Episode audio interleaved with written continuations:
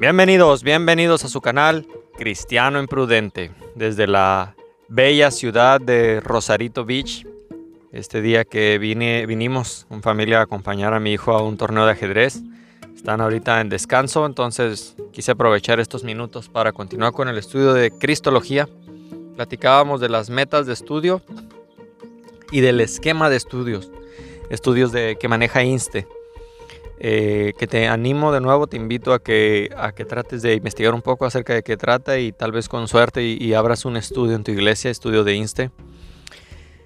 Esta asignatura que estamos viendo actualmente eh, como grupo, de manera personal, eh, sobre Cristología y combina la Cristología con el tratamiento expositivo de los evangelios, algo muy interesante que va a ser y va a dar un énfasis a las enseñanzas cristológicas de las epístolas.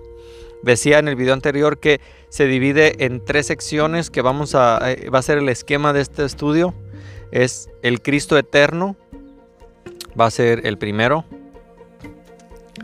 Número uno, el Cristo eterno. Vamos a, a comenzar con un estudio del Cristo eterno considerando la evidencia de su deidad, que es algo muy importante, que a veces se pasa por alto, a veces damos por hecho que Jesús es Dios, sin siquiera saber por qué, qué base bíblica hay, cómo es que llegamos a esto. Bueno, desde siempre hemos creído que Cristo es Dios.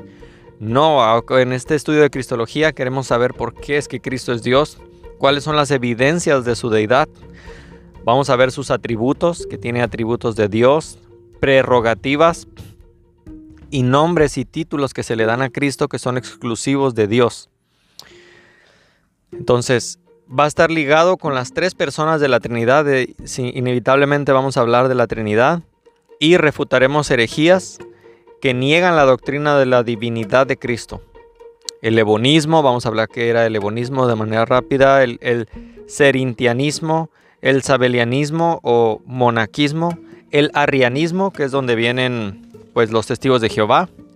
Digo, no es que Arrio haya fundado a los testigos, sino me refiero a la, ideología o a la doctrina que tienen. El adopcionalismo, el liberalismo y la neortodoxia o la nueva ortodoxia. Vamos a examinar la persona y obra de Cristo en el Antiguo Testamento, que algunos piensan que Jesús no, no tiene apariciones hasta el Nuevo Testamento, ¿no? Como que Jesús estaba como oculto, no vamos a ver que Jesús tiene bastante participación en el antiguo, desde el Antiguo Testamento. Vamos a estudiar la tipología, las teofanías, que es una teofanía, las profecías mesiánicas que se encuentran, repito, en el Antiguo Testamento.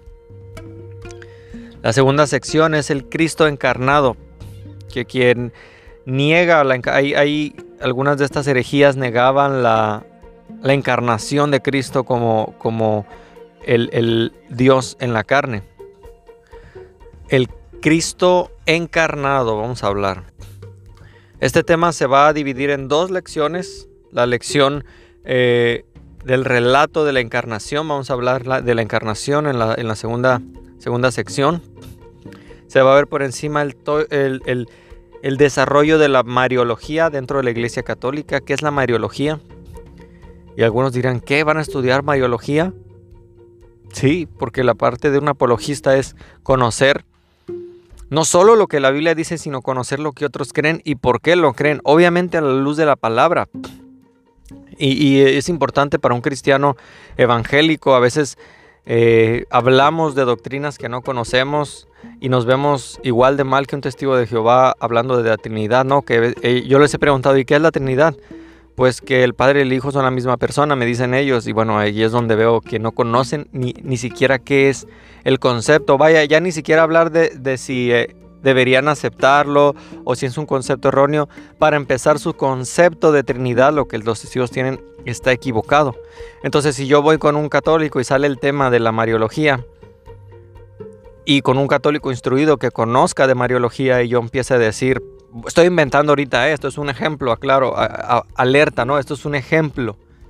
Si yo empiezo a decir, no, pues es que la Mariología dice que, que hay muchas Marías y que todas esas Marías son Madre de Dios, pues un católico que conozca de Mariología sabrá que estoy totalmente ignorante en, tan solo en el término básico de lo que es María, de lo que es Mariología, ¿no? Entonces, como, como cristianos queremos estudiar, saber qué es la Mariología para un católico y por qué cree en eso, ¿no? Entonces también en este, en el Cristo encarnado, vamos a desarrollar la Mariología dentro de la Iglesia Católica Romana. Vamos a examinar la evidencia de la humanidad, si hay evidencia de que Cristo realmente era humano.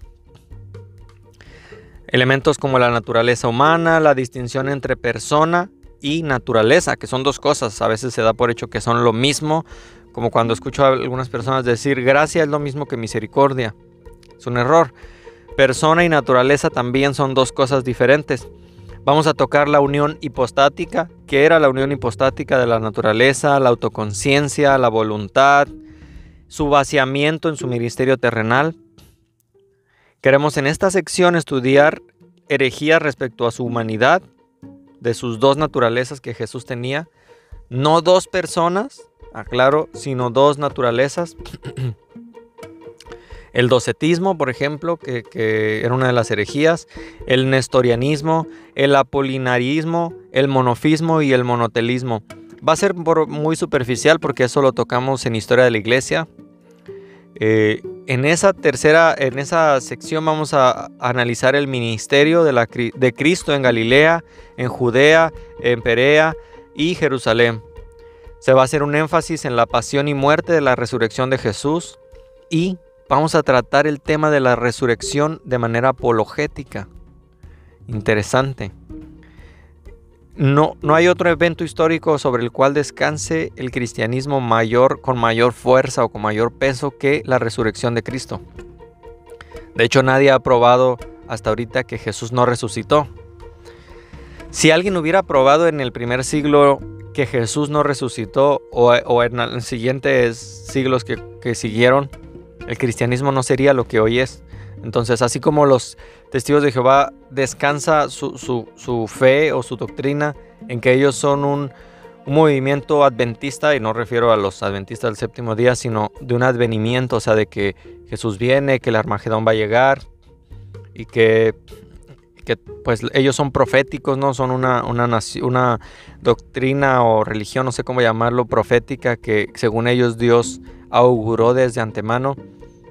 Si le logras probar a un testigo de Jehová que eso no es verdad, que fallaron y que les están engañando en esas profecías, pues ya tendrías un paso muy, muy, muy certero para poder compartir y sacarlos de, esa, de ese error. Bien, esto es para, lo estoy diciendo para un ateo. Si un ateo logra demostrar que no hay evidencia, que no hay manera de defender la resurrección, la mayoría del cristianismo hoy, no existiría. La cuestión es que vamos a ver precisamente cómo defender y cómo abordar el tema de la resurrección de Cristo, imagínate. Entonces, vamos a estudiar la ascensión, que es la ascensión de Cristo, los tres oficios de Cristo. Cristo tenía tres oficios, mirando sobre su obra profética en su ministerio, en su ministerio terrenal. Vamos a hablar de la obra de Cristo en la cruz, y vamos a hablar de la obra en la redención. También términos eh, teológicos relacionados con esto, este tema de la redención, eh, como la propiciación, la reconciliación, la justificación. ¿Qué son esos términos? Hay que entenderlos para entender bien lo que sucedió o por lo menos no, tal vez no para entenderlo, no para ser salvo, porque uno puede llegar a ser salvo simplemente entendiendo que somos malas personas, que necesitábamos de un Salvador y que Cristo pagó. Tal vez no necesites entender todos esos términos para eso, pero sí para enseñarlos y hacer apologética. Y la última sección, el Cristo exaltado.